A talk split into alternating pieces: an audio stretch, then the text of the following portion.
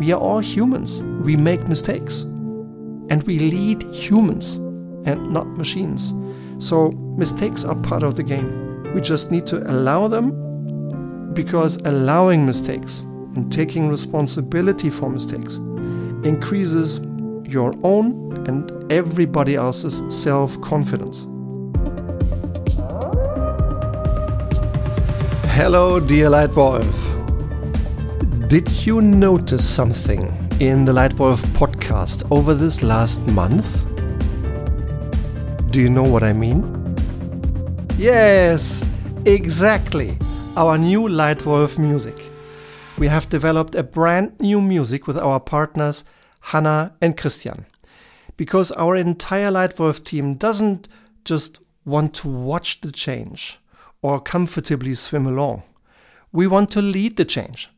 We want our Leitwolf podcast to become more and more relevant and valuable to you, while always staying contemporary.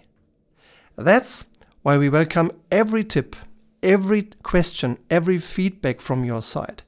And that's why we've also developed brand new music for the entire Leitwolf program, for this podcast, for our open trainings in Zurich, for our live webinars, for our corporate programs across Europe, and for our new Leitwolf Academy.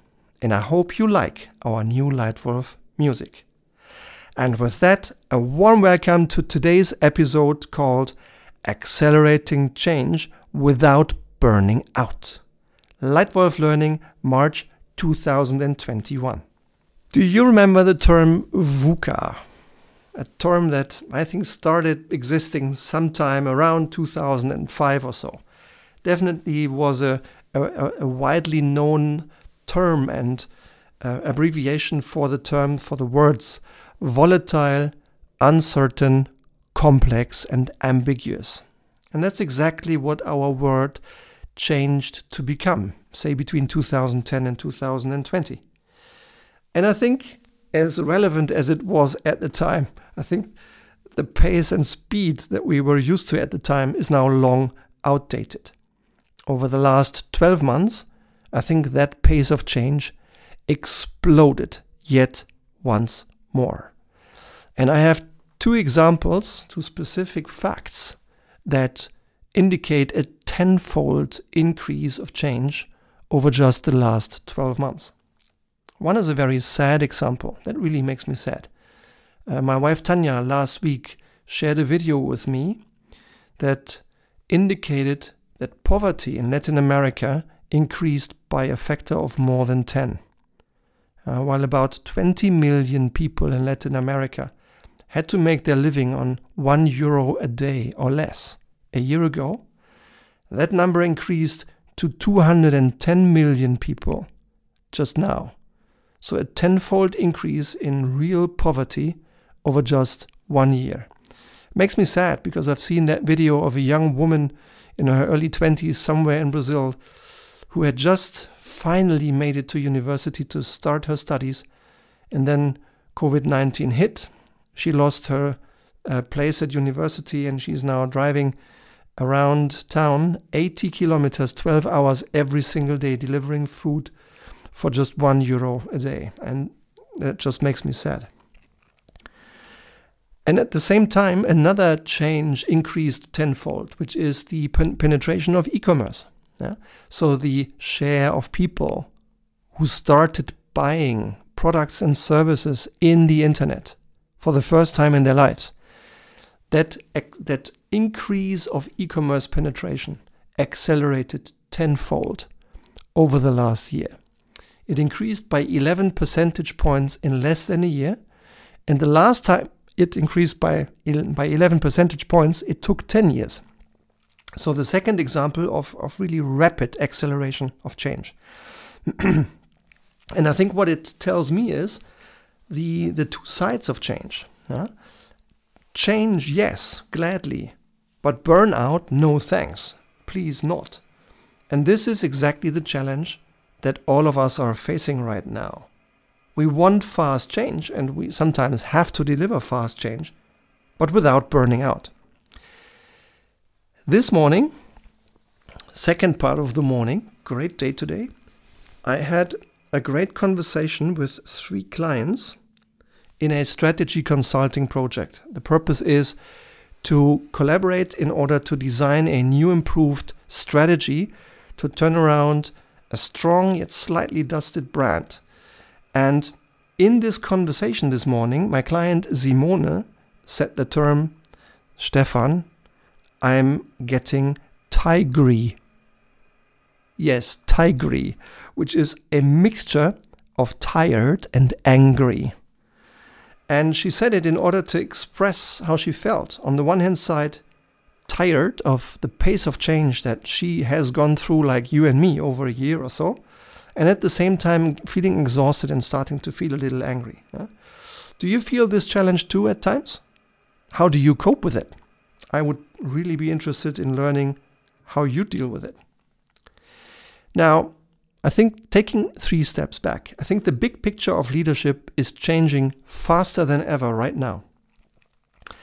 Leadership is no longer telling others what to do, but it is helping others do what's right and helping them do it themselves.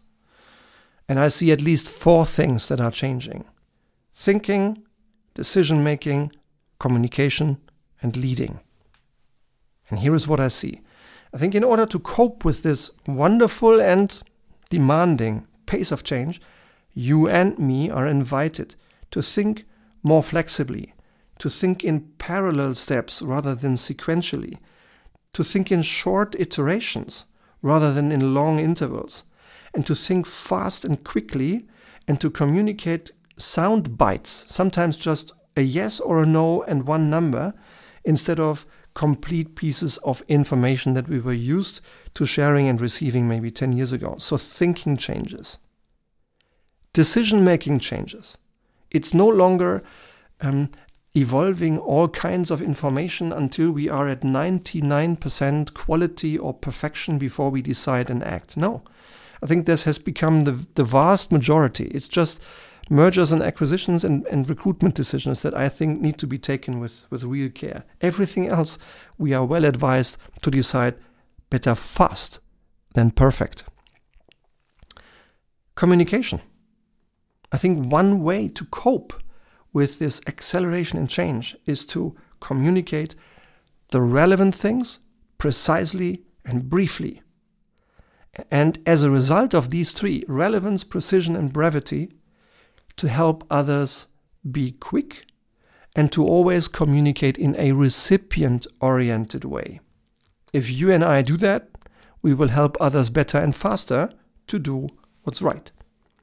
And leading.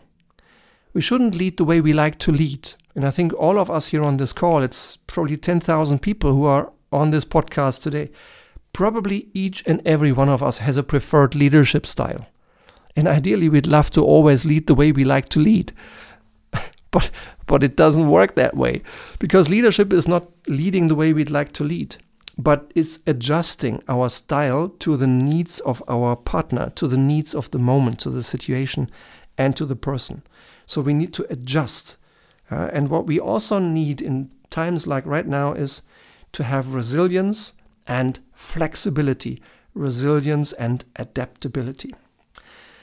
Just before this whole day started today with this great conversation with Simone and her colleagues, I read a very interesting article by four senior partners from McKinsey, including Mihir Mysore from Houston. The article is entitled Speed and Resilience Five Priorities for the Next Five Months. The basic idea underlying this interesting article is that in order to be able to really persevere in the long term, we should rethink how we enable speed in the future. The advice is to no longer do it reactively through adrenaline and working harder and harder, but to do it proactively through redesigning and working smarter. And while that may be more easily said than done. I'm not just optimistic, I'm convinced that it can be done. Because I've seen it in 2020. And my headline over last year was and it does work. I've seen so many things happen under pressure that two years ago many thought were impossible, and they were possible. And again, I think we can and will also master the challenges of this year and every single year to come. But it does require us to rethink. Yeah? And I think that's where you and me and where everyone can make a contribution. Yeah? And here are a few ideas I'd like to share with you today on how to accelerate change without burning out. Number one, simplify things. Everyone wants more results in less time. But how? One way is to simplify things, to break big, complex things down into small, manageable parts. And then work through them one by one, step by step, one after the other another one. Like my partner and friend Paul Pullman recently said here in the podcast, we sometimes are paralyzed in front of big complex changes. Paralyzed. We are scared. We feel fear. And that's understandable. But I think what you and I can do as leaders is to take the fear away by allowing mistakes to happen. We are all humans. We make mistakes. And we lead humans and not machines. So mistakes are part of the game. We just need to allow them because allowing mistakes and taking responsibility for mistakes increases your own and everybody else's self confidence. And that's great if you can do things in your control that help others grow their confidence. And that's exactly what we need to do. We need to move the fear away. Because only if we do this, if we, if we break down the complex into simple things, and if we eliminate the fear of failure, then suddenly things get easier. Decisions get made faster. Action gets taken better. And that ultimately helps accelerate change without burning out. Now,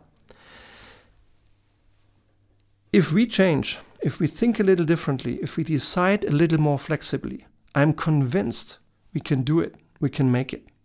And no matter where you are listening to this podcast now, whether via iTunes, Spotify, or other streaming services, right under this episode, in the description under details or under follow up web- website, you will find the link to our new Leitwolf Academy.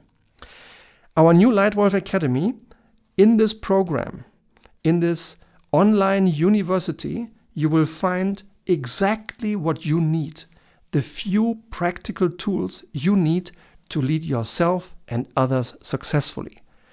It's not the many things you can read, it's the few things you really need out of my 30 years of experience from being an intern in my first role, from being a first time leader with six, all the way to being a European board member leading 12,000 people all over Europe. I've learned a ton on the way. I've made some things right.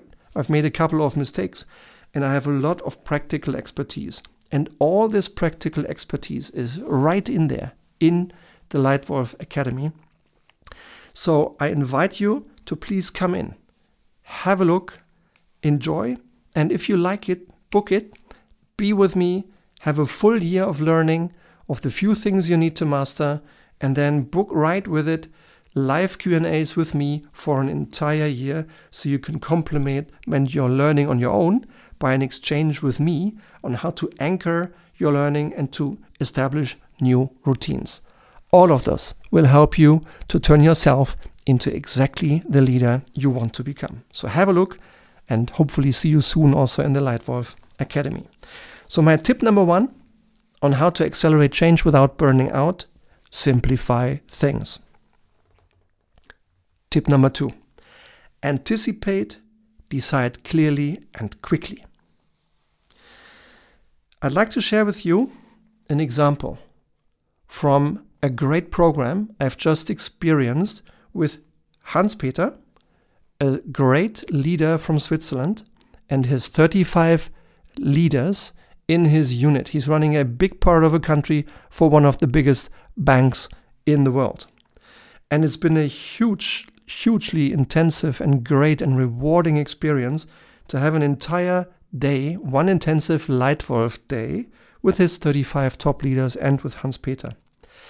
The headline was Increasing Performance and Motivation by Modern Leadership, Effective Coaching, and Effective Criticism.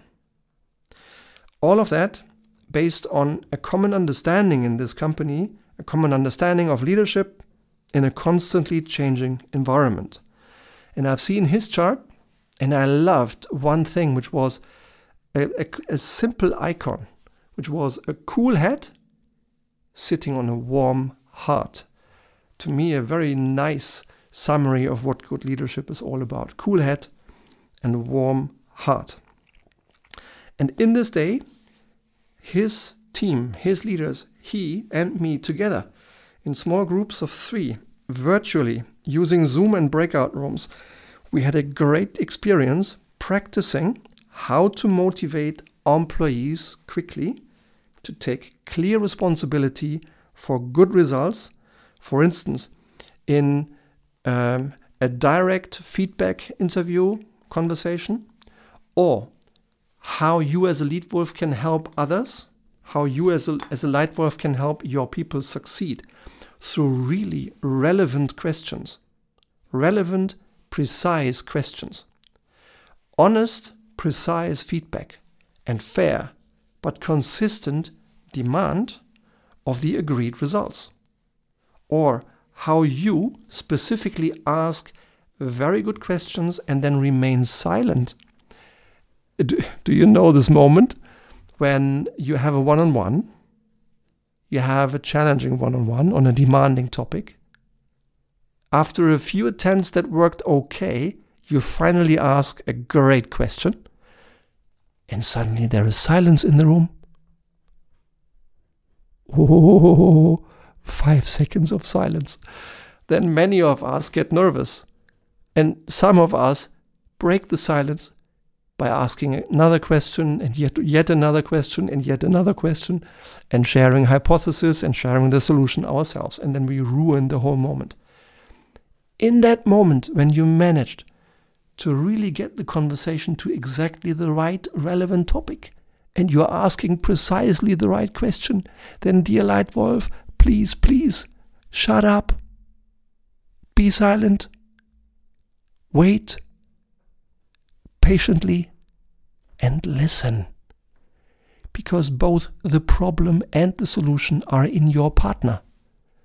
And when you delegate responsibility, both the motivation and the plan are in your partner. Therefore, it has to come out of your partner. And for that, you have to be silent. Ask, shut up, listen.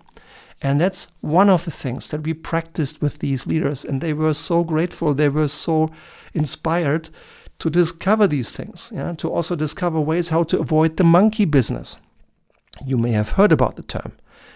Monkey business is another word for delegating back to the boss. Yeah, so if I was your subordinate, you are my boss and you delegate to me, maybe I I'm scared to take responsibility. Maybe I'm a little overloaded or I'm just a bit lazy and comfortable. And then I say, you know what, dear Leitwolf, um, I'm not sure I can do this. What would you suggest? That's monkey business. I put it back on your table. And in these moments, please, please resist. Do not answer. Put the question back right to me right back to me. Avoid the monkey business. That was one of the lessons that these 35 great, wonderful people learned in this one day of Leitwolf.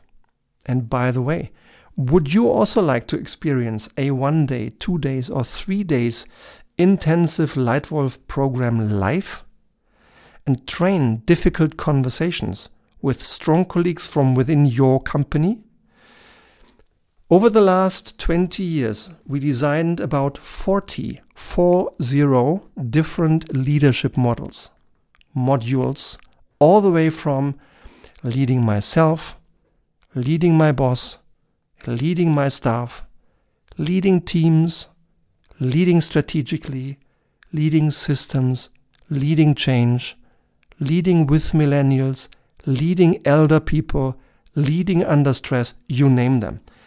Anything you need in terms of leading yourself and others is right in the Leitwolf modules.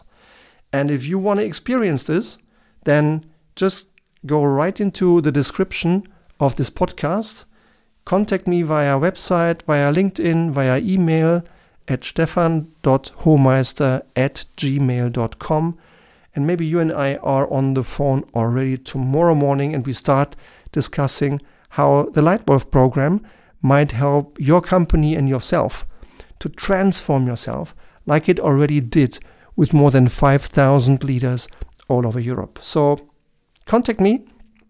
I look forward to being in touch with you. So, step number three in order to really be great and effective in terms of accelerating change without burning out. Tip number three learn patiently, adapt flexibly. One of the terms that frequently occurs in our work, uh, right now we are supporting three different companies with strategy consulting, is strategy work. And in my career, in about 30 years as an employed manager and leader, and now yeah, almost 10 years in, in leadership change and strategy, I have I've seen the following. Almost every company on the planet has at least a handful of people who can design a nice, convincing theoretic strategy on paper, on glossy PowerPoint charts and wonderfully looking slides on beamers and on walls in the boardroom. That's not the problem. The challenge is much more consistent execution of the strategy. That's where it starts. And in my view, there are a couple of poor, wrong reasons to change a strategy. Yeah?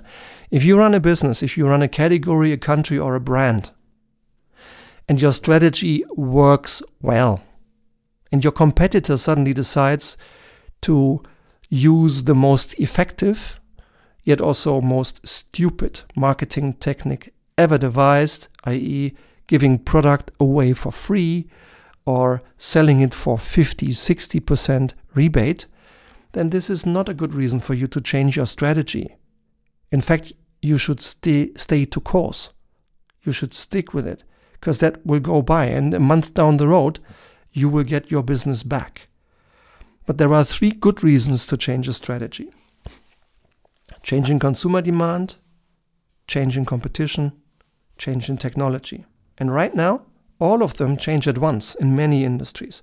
So, right now, there is a lot of need to reflect and maybe even adjust or upgrade strategy. Yeah? And I think that's an area where we all need to learn patiently and adapt flexibly if we really need to adjust strategy, either the way we execute it or even the strategy itself.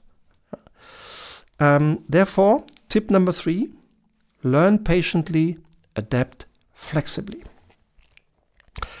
So I hope there is at least one little nugget in today's Leitwolf podcast for you that supports what you do well already, or maybe gives you an idea what you can test and try anew starting right now. And if you do like the tips you receive here, and if you do like more, then please subscribe to this Leitwolf podcast. New episodes will follow each and every week. Some of them are evergreens like how to lead my boss, how to lead myself, how to get most value out of my time, or how to manage change. Some are very current out of the, the, the, the news of the month, like this one today, uh, the Leitwolf Learning in March 2021. And once in a while, we also blend into it interviews with high caliber people, some of whom have led organizations with more than 100,000 people all around the world. So these are men and women who really have learning to share that I think all of us here on the call can learn from. Uh, and this is already a community now here in March 2021, a community that regularly has more than 10,000 people per month joining us. So join us, and if you like it, please let me have your written feedback. I'd like to learn what works for you. I'd like to learn what we can adjust to make it work even better. Yeah, that would be great. And in addition to the new Leitwolf music, here is some more news to make this podcast even more exciting for you.